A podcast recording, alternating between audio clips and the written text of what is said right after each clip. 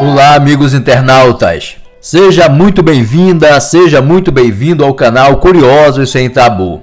No vídeo de hoje nós vamos falar aqui sobre um assunto que desperta paixões, que desperta debates aí nas redes sociais e a gente vai tratá-lo aqui como assimetria de gênero. Quê? Para exemplificar isso, nós vamos tratar sobre o machismo e em contraponto a ele, o feminismo. Então, se você gosta do assunto, se você tem dúvidas sobre o tema, e se você tem interesse na temática, então cola em mais um vídeo do Curioso Sem Tabu.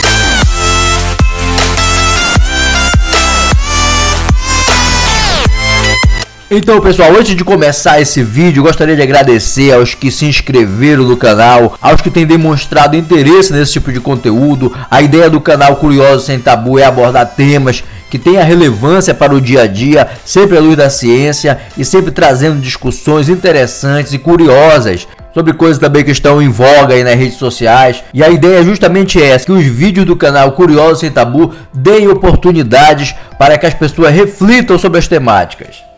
Se você ainda não é inscrito no canal Curioso Sem Tabu, eu recomendo que você se inscreva para dar essa força para o canal e também ative lá a notificação para que você seja avisado toda vez que subirmos um vídeo. Então, sem muitas delongas, vamos lá ao vídeo. Para iniciar esse tema, é importante a gente fazer primeiro uma reflexão sobre o conceito de simetria, porque a gente vai falar sobre a assimetria, mas primeiro o que é simetria? Simetria é quando você tem ali dois lados que são exatamente iguais. Então você tem um lado é exatamente igual ao outro. Todos os elementos que compõem um lado compõem o outro e eles estão ali em harmonia. Isso demonstra uma simetria. Em contraste à simetria, nós temos aí a assimetria, que é quando um dos lados não tem os mesmos elementos do que o outro, né? um dos lados está faltando elementos e aí fica ali uma desarmonia, não fica equilibrado. Então são conceitos simples. Simetria é quando está tudo certinho, tudo organizado de uma maneira lógica e igual, equitativa e que todos os elementos de um lado têm no outro lado, e a assimetria é o oposto disso, é quando um lado está deformado, tem mais elementos, está faltando uma coisa aqui que tem mais do outro lado, então é isso. Então, em relação ao gênero, nós vamos tratar nesse vídeo sobre ocorrências que a gente pode perceber como lógica depois que a gente reflete sobre elas, mas que no nosso dia a dia a gente não para muito para pensar a respeito. Então, às vezes, elas podem parecer assim como um insight na hora que a gente está pensando sobre elas, mas na verdade elas sempre estiveram ali. A gente que não deu ali uma refinadinha no olhar para perceber aquilo que estava ali bem na nossa frente. Então, o primeiro exemplo que eu gostaria de trazer aqui para nossa reflexão, gostaria que o amigo internauta aí, amigo internauta, pudesse fazer a seguinte reflexão. Veja, é muito comum no Brasil quando uma mulher decide terminar um relacionamento, ela ser agredida pelo ex-companheiro, pelo ex-namorado, né, pelo ex-marido, e o oposto não é tão comum assim. Não quer dizer que não aconteça, pode acontecer e tem casos que aconteceram mesmo, mas isso não é uma ocorrência comum. O mais comum é quando a mulher decide terminar o relacionamento e o ex-companheiro vai lá e geralmente com requinte de crueldade comete crimes contra essa mulher motivado pelo ciúme ou pela não aceitação de que ela possa seguir a vida dela sem ele. Para que a gente tenha uma noção, no mundo todo existe 193 países ou 206, né? Dependendo da entidade que está fazendo essa somatória, né? Tem os elementos lá, mas vamos pegar 193 países que seja. Então, no mundo todo nós temos 193 países. O Brasil é o quinto país em que mais se mata mulher no mundo todo. Então veja, essa estatística ela diz muito sobre como a mulher é tratada dentro do nosso país. Isso baseado num dado oficial relacionado à violência. E o que, é que isso demonstra? Isso demonstra que existe realmente uma assimetria ali entre os gêneros né, nessa questão do relacionamento. Porque se você vai ter ali, se você vai analisar os relacionamentos, quando o homem decide terminar o relacionamento, a quantidade de homens que são mortos por causa disso e a quantidade de mulheres que são mortas quando decidem fazer a mesma coisa, terminar o relacionamento. Isso é um exemplo de assimetria. Uma, um outro exemplo, eu gostaria que o amigo internauta imaginasse uma mulher contratando cinco garotos de programa, indo para um quarto, e um desses garotos de programa ter filmado essa mulher e ter divulgado as imagens. O que, que vocês acham que a sociedade iria pensar sobre essa mulher que estava com cinco caras dentro de um quarto de hotel praticando relações sexuais? Certamente os adjetivos que ela receberia, né, a percepção que teriam dela, não seriam percepções elogiosas. Pelo contrário, ela receberia muito xingamento, né, muitos nomes aí como vagabunda, piranha, que são coisas comuns aí que a gente ouve quando o assunto é o exercício da sexualidade realizado por uma mulher. E mesmo que não tenha sido ela, tenha sido uma mulher parecida com ela, Agora você imagina se essa mulher estivesse concorrendo a um cargo eletivo e esse vídeo tivesse sido divulgado na campanha. Você acha que essa mulher teria chance de ganhar a eleição? Dificilmente, né, pessoal? Agora você imagina isso acontecendo com um homem e que ele estivesse com cinco mulheres num quarto de hotel e o vídeo sendo divulgado. Você acha que a repercussão desse vídeo sobre o homem seria a mesma da mulher? Dificilmente, não é? Porque isso aconteceu de verdade. Aconteceu com um candidato que ele estava concorrendo a um cargo eletivo e na campanha foi divulgado um vídeo. Ele negou que era ele, que pode ter sido uma montagem ou uma, um ator, alguém que fosse parecido com ele, mas mesmo assim não é essa a questão se era ele ou não. A questão foi a repercussão. Esse vídeo ele foi divulgado no Twitter e vários comentários, não foram poucos, muitos comentários de homens que disseram lá que não iriam votar no candidato, mas que depois que foi divulgado o vídeo mudou o voto e iria votar nele sim. E ele venceu eh, as eleições. E esse vídeo aí, pessoal, ele pode realmente ter sido uma armação, pode ter sido encomendado, um ator, alguém para divulgar para tentar fazer com que a pessoa perdesse a eleição. Essa não é a questão, se era ou não o político. Eu estou fazendo uma reflexão aqui para a gente pensar de como seria se esse vídeo fosse de uma mulher. Será que as pessoas iriam dizer: olha, eu nem ia votar na fulana, não, mas eu vou passar a votar porque ela estava com cinco caras no motel? Dificilmente. Por quê? Porque a gente sabe que no Brasil existe uma valoração em relação à atividade sexual, né? Para o homem, a atividade sexual ela enobrece, ela, ela traz algo de positivo. Se um cara fica com muitas mulheres, ele é um garanhão, ele é um cara gostoso, ele é um cara que é cobiçado. Se uma mulher fica com vários caras, ela é uma vagabunda, uma safada, uma piranha que não merece nem encontrar uma pessoa para se casar. Inclusive existe até páginas que são criadas nas redes sociais com essa temática. Tinha uma página que já caiu várias vezes, né, que era Eu Não Mereço Mulher Rodada, cujo conteúdo é nesse sentido, de que se a mulher tem uma atividade sexual igual a do homem, ela não tem valor. Inclusive essa referência de mulher rodada se refere a pneu, né? Quando a gente está com pneu gasto, o que, é que a gente faz com pneu? A gente troca. Por quê? Porque ele não serve mais. Esse discurso de objetificação da mulher. Mas a grande questão é a seguinte: se a gente for parar para analisar, nós estamos falando da mesma coisa, que é a relação sexual. Só que para o homem, a relação sexual ela é uma coisa boa, legal, o cara fica até popular.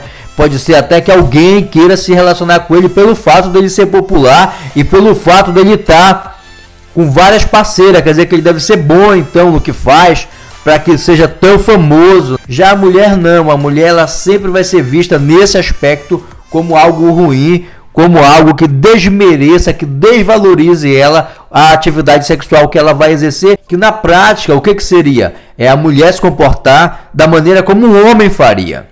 Eu gosto de trazer esse exemplo da sexualidade porque ele está nas nossas cabeças, ele está na cabeça das pessoas, ele está na boca do povo. É um exemplo que qualquer pessoa vai perceber e vai vivenciar isso, sabe? Pô, já realmente aconteceu, olha, já pensei assim, ou eu penso assim, é assim mesmo, né? Que é um exemplo que está no nosso dia a dia e é importante a gente refletir sobre isso. Então, esse é um exemplo de assimetria. Por quê? Porque a gente está falando da mesma coisa que a relação sexual, mas para nós homens, isso daí não fica como uma coisa ruim. E para a mulher, sim. Se uma mulher tiver uma atividade sexual muito intensa, ela já vai cair em descrédito em muitos setores da sociedade. É claro que com o avanço das redes sociais, com o avanço da discussão, do debate, tem diminuído, mas isso ainda é muito lugar comum na família brasileira e na mente das pessoas que povoam esse país.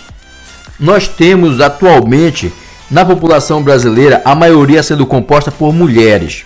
Segundo dados da Pesquisa Nacional por Amostra de Domicílios Contínua de 2019, o número de mulheres no Brasil é superior ao de homens. A população brasileira é composta por 48,2% de homens e 51,8% de mulheres. O que significa que as mulheres são maioria no Brasil.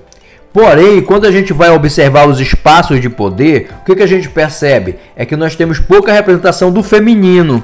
Por exemplo, na Câmara dos Deputados nós temos apenas 77 deputadas. E lá nós sabemos que são 513 parlamentares. Então, isso dá aí uma média de 15% dos assentos dessa Câmara Legislativa composta por mulheres. Já no Senado esse percentual cai quase pela metade, porque no Senado nós temos sete senadoras e lá o universo de parlamentares é de 81 senadores. Isso daí é uma média de 8,6% dos assentos dessa casa legislativa composta por mulheres. Quando a gente vai observar isso, quer dizer que a maioria nas duas casas é composta por homem. O que, que isso significa? Isso quer dizer o seguinte, que Pode ser que não haja mulheres suficientes porque não tem acesso a se candidatar, a estar em posições de destaque na sociedade, né? Porque historicamente esses cargos são ocupados por nós, homens, e também porque quando tem mulher candidata, as mulheres também não votam em mulheres, preferem votar em quem? Nos homens. E isso também é um dos indicativos de assimetria de gênero, porque as mulheres têm demandas específicas do seu gênero que não são atendidas nos espaços de poder, porque lá não estão as suas representantes, estão representantes dos homens apenas, inclusive endossados por elas. Esse é um, mais um exemplo que eu trago aqui para a gente refletir um pouco sobre essa assimetria. Já vi inclusive na internet dizerem a mulher prefere confiar num homem como um amigo do que em outra mulher. Bem, isso deve ter sido inventado por alguém, né? Será que foi uma mulher que inventou isso ou foi um homem para manter a divisão entre elas? Não se sabe, porque a gente não consegue retroagir até chegar lá no indivíduo criador de um estratagema como esse. Então a gente fica sem saber o que realmente aconteceu, né? A partir do momento que criaram esse tipo de ideia, e aí a gente só vê o resultado prático disso, que é um resultado em que as mulheres não têm representatividade. Então, até mesmo por uma questão de lógica, né? Por exemplo, se eu fosse mulher, eu ficaria do meu próprio lado, não ficaria do lado dos caras porque realmente não faz nenhum sentido. E essas situações, elas não são assim percebidas de fato, né, no dia a dia. Por exemplo, tem uma metáfora que ela é muito legal para a gente perceber, que é a metáfora do peixe na água, né? O peixe, então, ele não percebe a água, porque a água faz parte ali da vida dele, do universo dele. Ele nada, ele pega da água o oxigênio, a comida, tudo. Então, para ele, não faz sentido refletir sobre aquilo, ele só age dentro da água e não reflete sobre as implicações dela na vida dele. Isso é muito parecido. A gente pode dar um exemplo também com o que acontece na moda. Né? Como é que a gente se comporta relacionado com a moda, né? Porque quando tem uma moda, o que, que a gente faz? A gente compra a roupa da moda, mesmo que ninguém vá pedir para a gente comprar. A gente só age. Às vezes também porque só tem aquilo para vender, mas a gente não questiona a gente acha legal que todo mundo está usando, a gente também vai usar para a gente poder ficar incluído ali naquele momento. Que depois vai acabar, né? Depois vai vir uma outra moda, um outro tipo de roupa, e a gente também vai comprar outro tipo de roupa, vai usar aquele tipo de cabelo, etc porque é assim que funciona. Então a gente não tem o hábito de refletir sobre essas coisas. É a mesma coisa aqui relacionado à assimetria de gênero. A gente não reflete sobre isso, a gente só age, só pensa e só coloca em ação essas ideias que devem ter sido criadas por alguém, né? Não sabe quem foi, mas que tá aí pra gente seguir ou pra gente refletir sobre aquilo e romper, se for o caso. No Brasil teve um grande intelectual chamado de José Paulo Paz Inclusive teve um especial sobre ele numa revista chamada Cult de maio de 99, em que ele coloca lá a seguinte reflexão, ele diz assim, olha, imagine um homem público. E agora você imagina uma mulher pública. Então, qual dos dois te remeteu à autoridade, homem público ou mulher pública? Porque o homem público, ele tem maiores chances de, na cabeça da gente, se a gente fechar os olhos e for imaginar um homem público, a gente vai ver uma autoridade, uma pessoa de gravata, uma pessoa ali de terno, que remete ali uma seriedade. Já a mulher pública não vai dar a mesma conotação de autoridade. Pode ser que algumas pessoas consigam ver em mulher pública uma autoridade, mas geralmente a associação vai ser para libertinagem, mulher fácil. E é muito estranho isso, porque a gente está falando do mesmo adjetivo. E isso quem fala é o José Paulo Pai. Lá muito atrás já estava refletindo sobre essa questão. O peso da cultura em cima da mulher, em cima do comportamento feminino, ele é muito mais pesado, né?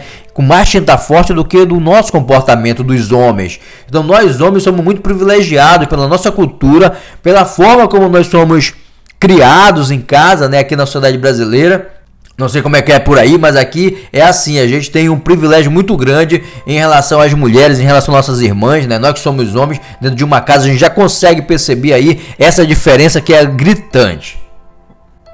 E tudo isso é um reflexo do que a gente chama de dominação masculina. São ideias que as pessoas não refletem muito sobre aquilo, mas elas vão agindo, vão falando e aquilo vai se consolidando com o passar dos anos, com o passar das décadas, dos séculos e aquilo vai se concretizando como uma realidade mesmo na vida das pessoas. Inclusive, existem expressões na, na sociedade que também vão nessa mesma lógica de colocar a mulher mais abaixo do que o homem. Por exemplo, tem um ditado que faz referência às habilidades motoras da mulher, né? que é mulher no volante, perigo constante. Mas será que as mulheres são realmente as pessoas mais imprudentes no trânsito? Segundo o site Valor Investe, as seguradoras confiam mais nas mulheres no trânsito ou no volante do que nos homens. Tanto é que elas têm toda a segurança de que as mulheres vão dar menos prejuízo, porque estatisticamente é provado isso, que um seguro para mulheres é 23% mais barato do que o seguro para homens. E as seguradoras elas não fazem isso porque acham a mulher bonita ou gostou da maquiagem da mulher, não. É porque é mais seguro investir em mulher do que em homem no trânsito. Então essa história de mulher no volante perigo constante não é verdadeira à luz das informações, de estatística que nós temos aí disponíveis. Um outro dado aí que é interessante, né? Você já parou para perceber quando um homem pega gripe uma mulher pega gripe, por exemplo? O homem fica todo abalado, abatido, né? Reclama de dor e a mulher segue a vida normal. Mesmo que seja uma gripe forte, ela não fica ali toda moribunda, se reclamando toda. A mulher ela tem o organismo mais forte do que o homem. É que está comprovado que o homem fisiologicamente ele está mais suscetível a ser abatido por uma gripe do que a mulher. Mas quem é que é o sexo frágil? Dizem que quem é o sexo frágil? Que a mulher é o sexo frágil. E o homem é o sexo forte. Mas o homem pegou uma doença, tá ali arriado. E a outra coisa, você já parou para perceber que dentro das casas lá, quem é que tá vivo há mais tempo? É o avô ou é a avó?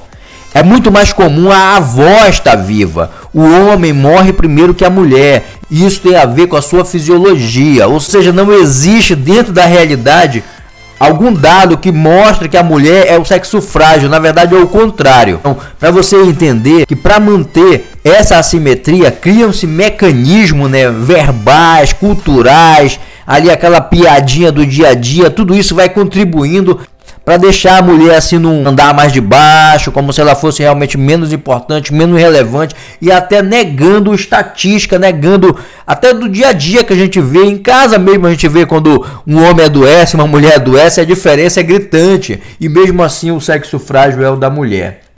Esse peso cultural, esse peso da cultura em cima da mulher, ele também está representado na religião.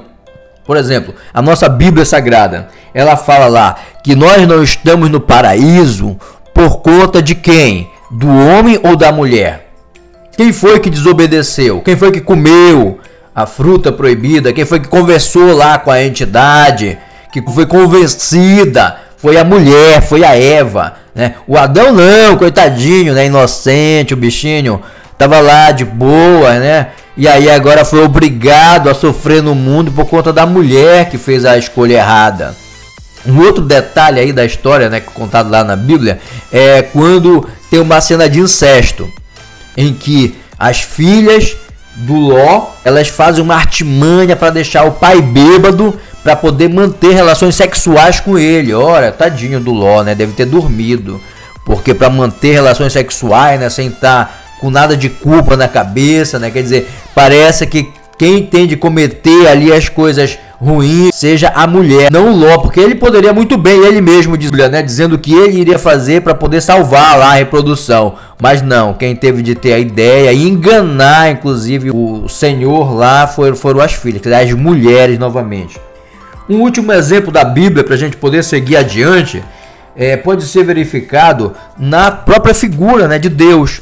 Porque embora se diga que essa entidade ela não tenha um sexo definido, mas ninguém chama de deusa a deusa. Inclusive quando a gente vê escrito por aí, a gente crê dele, né, com letra maiúscula, dele, do masculino, ou então Senhor, quando vai fazer alguma prece, né? Senhor, quer dizer, Todos os termos que são utilizados são masculinos e não femininos, mas se não tem sexo, podia ser um ou outro. Porém, se você imagina que hoje essas ideias de dominação do masculino ainda são vigentes, imagina na época que a Bíblia foi escrita. Evidentemente que ali também está contido as impressões, né, as percepções das pessoas que escreveram ali, que fizeram toda a compilação das partes desse livro para que ele pudesse estar aí composto até hoje. Então, isso também é um reflexo da dominação do masculino, fazendo com que a mulher sempre fique em segundo plano.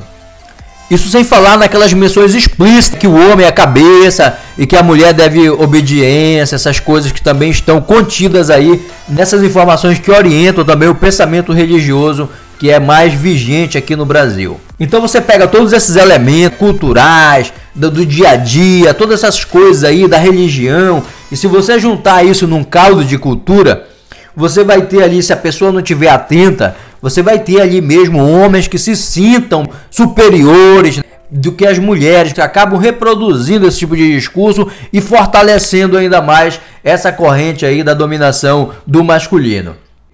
E aí uma pessoa do sexo masculino que pode de repente, sem fazer esse tipo de reflexão, né, sem ter essa empatia de perceber essas coisas, ela pode realmente se sentir superior e até agredir as mulheres, como é o caso que acontece muito no Brasil, que foi citado no início do vídeo, que é o quinto país do mundo que mais mata mulheres a partir do feminicídio. É um termo né, de um crime de ódio que é baseado no gênero e é amplamente definido por um assassinato de mulheres em contexto de violência doméstica ou pela aversão a gênero. A gente sabe que a misoginia ela é muito comum também no Brasil, né? e não apenas no Brasil, né? houve toda uma construção cultural e até da humanidade mesmo que excluiu as mulheres por muito tempo.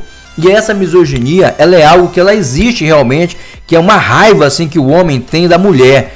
Em alguns círculos de intelectuais, os intelectuais dizem que isso é devido o homem ter alguma frustração pelo fato de todo homem que tem raiva de mulher, criado por uma mulher, veio de uma mulher, e essa mulher era muito mais forte do que ele, porque quando a gente é criança a gente não tem força, e era muito mais inteligente do que ele, porque quando a gente é criança a gente vai aprendendo as coisas com o tempo, dependendo de como que vai ser essa relação com a mãe e com outras mulheres, né, no decorrer da vida, pode trazer algum tipo de problema para essa pessoa. Mas nada disso é justificativa para a violência que é cometida contra a mulher, que é uma coisa que atualmente tem sido muito debatida também, que é muito importante a gente perceber, né, debater sobre isso e também ter empatia em relação a esse tipo de sofrimento que muitas mulheres têm no nosso país. E aí, para tentar coibir isso, foi criada aí uma lei que é a Maria da Penha. Maria da Penha é uma pessoa de verdade, uma mulher que sofreu agressões por parte do seu ex-marido. Inclusive, ela denunciou, mas ele não foi punido. E numa dessas, ela sofreu uma tentativa de assassinato. Só que ela não morreu, ela está viva, ficou em cadeira de rodas. E aí, essa lei que pune esses crimes, ela recebeu o nome de Maria da Penha em homenagem a essa mulher aí que sofreu muito na mão desse agressor. E, e, aí a gente remete a mais uma questão que é muito importante a gente pensar. Se você for perceber, uma mulher, ela não vai ter a mesma força que o homem. Sabe ali uma lutadora de MMA, que a gente tem aí umas brasileiras que são campeãs, que são boas ali no, no, dentro da luta, dentro do cage, mas tirando essas pessoas, em geral, uma mulher ela não consegue medir força com o homem. Então, se tiver, por exemplo, uma mulher ali com seu esposo e eles se desentenderem e isso partir para uma agressão, a mulher não vai ter chance provavelmente. E aí, dentro da nossa cultura, tem um ditado que educa os vizinhos a não se meterem. Você lembra qual que é? Em briga de marido e mulher, ninguém mete a colher. Ou seja, alguém inventou um negócio desse para garantir que ninguém vai tirar a mulher lá do chão quando ela estiver sendo espancada pelo marido, pelo homem como se fosse uma coisa que fosse ali pau a pau, né? Como se fosse compatível a força da mulher do homem. Então, se eles estiverem brigando, ninguém vai se meter porque são marido e mulher que estão se acertando ali, como se a mulher tivesse alguma chance. Então, se a gente for perceber bem, há toda uma construção que favorece esse tipo de violência, né? esse tipo de comportamento agressivo e mais violento por parte do homem contra o feminino, inclusive dentro do seu próprio lar. E quando a mulher percebe isso, o que, é que ela vai fazer?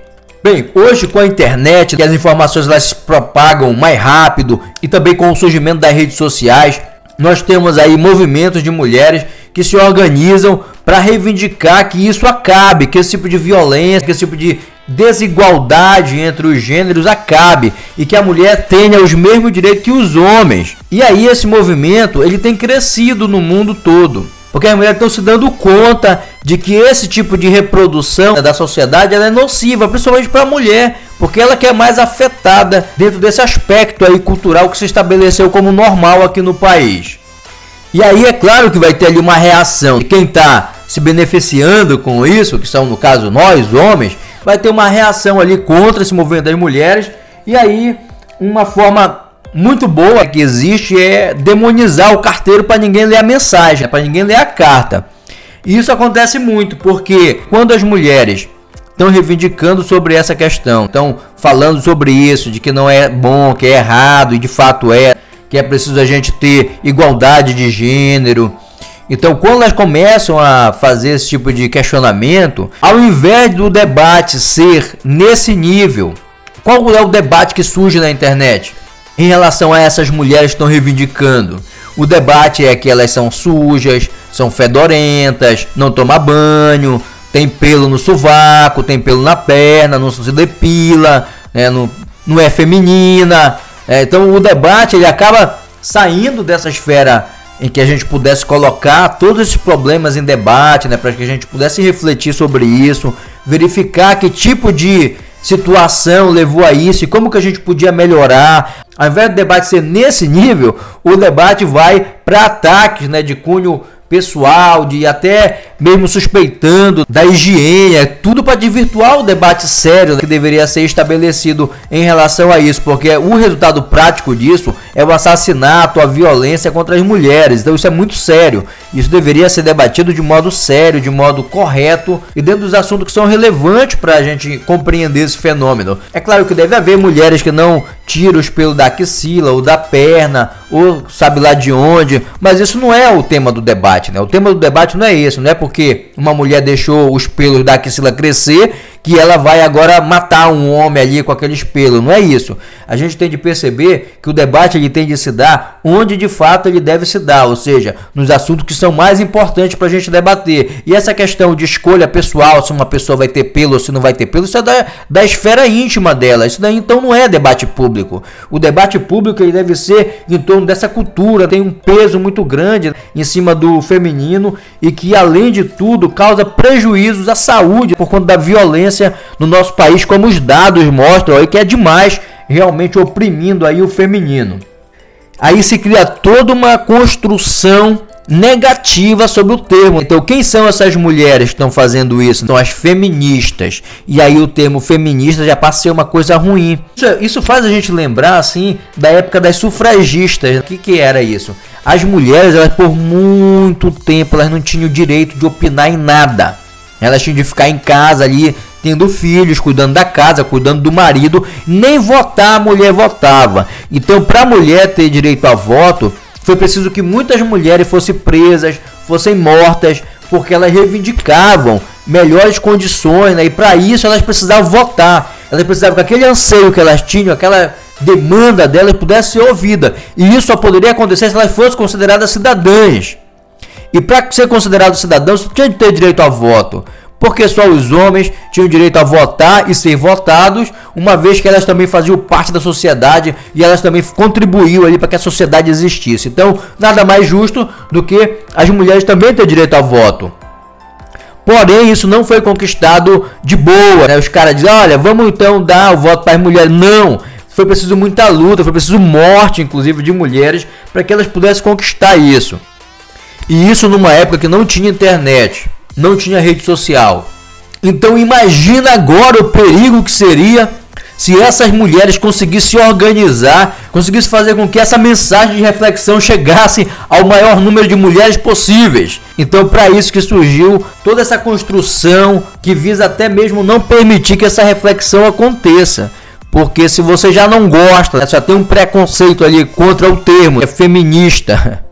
Então não vai ouvir o que aquela, pessoa tem a dizer, porque já é alguma coisa que está ali relacionada a alguma coisa maléfica, alguma coisa que é contra a família, como a gente tem visto muito hoje nesse discurso. E quando na verdade é apenas uma estratégia para manter a sociedade como ela está. E como ela está é assim com toda essa violência, toda essa desigualdade de gênero que está em muito prejuízo, não apenas para as mulheres, mas para todas as pessoas. Porque se a gente vive numa sociedade em que tem muitos crimes contra a mulher, e mulher é minha mãe, é minha irmã, é uma sobrinha, qualquer pessoa no sexo feminino que esteja ao nosso redor ali, então é evidente que a gente não quer que isso aconteça. Então, na verdade, parece que falta empatia das pessoas, tanto de mulheres quanto de homens também, para que a gente entenda que essa temática é importante dela ser refletida como deve ser. E para finalizar essa reflexão, eu quero trazer aqui uma fala de um filósofo que é muito famoso no Brasil, que é o Mário Sérgio Cortella. Quando perguntado para ele sobre o feminino, porque há uma ideia de que o feminismo é o oposto do machismo, que o machismo ele é uma construção social, né, cultural de que o homem é superior à mulher. Então, a ideia que se tem no senso comum é de que o feminismo é uma coisa parecida, que é a ideia de que a mulher é superior ao homem. E não é isso. O que as mulheres reivindicam são direitos iguais, é igualdade, é que ela seja tratada do mesmo modo como são tratados os homens, como somos, como somos tratados na sociedade. Então é somente isso. E aí o Mário Sérgio Cortella responde assim: o feminismo não é a suposição de que mulheres são superiores, mas a defesa de que homens e mulheres são iguais. O feminismo não é o contrário do machismo, porque o contrário do machismo é a inteligência. Então, na verdade, esse tipo de debate ele não deveria despertar essas paixões, né? as pessoas ficarem com raiva uma da outra. Na verdade, ele deveria seguir uma lógica racional, uma lógica real, porque se a gente for perceber, com um pouquinho de empatia só, não precisa ter muito não, um pouquinho de empatia, um pouco de sensatez, a gente vai perceber que a assimetria de gênero existe e que é importante sim para uma sociedade viver em harmonia, que a gente possa equalizar esses problemas e se a gente começar com essa questão ali do tratamento com a feminino, né? se a gente começar com isso, a gente já dá um grande passo no sentido de criar uma harmonia melhor para a nossa sociedade brasileira que precisa disso. Esses índices aí do Brasil ser o quinto país do mundo que mais mata mulheres, isso é um índice muito triste, é uma realidade que é muito agressiva e que eu acho que com sensatez a gente consegue pelo menos refletir sobre isso e que essa realidade possa ser mudada num tempo aí de curto e médio prazo, né, com as pessoas conversando mais sobre isso, com as pessoas estando abertas a pelo menos compreender o problema, porque o grande problema do Brasil hoje é a intolerância. As pessoas não estão mais tolerando discursos né, que sejam diferentes daquele meio ali onde ela convive. Então, para que a gente possa avançar, é preciso que haja diálogo, mas diálogos com respeito, com empatia, com a intenção de crescer juntos e não com a intenção de se digladiar apenas como a gente vê hoje que está sendo muito comum nas redes sociais. Então é isso. O nosso vídeo de hoje vai ficando por aqui. Se você gosta desse tipo de conteúdo, se inscreve nesse canal, aciona ali as notificações para que você seja avisado quando outro vídeo for postado aqui e você vai poder acompanhar o nosso trabalho. Então é isso aí, pessoal. A gente vai ficando por aqui. Cuidem-se. Até a próxima. Fui.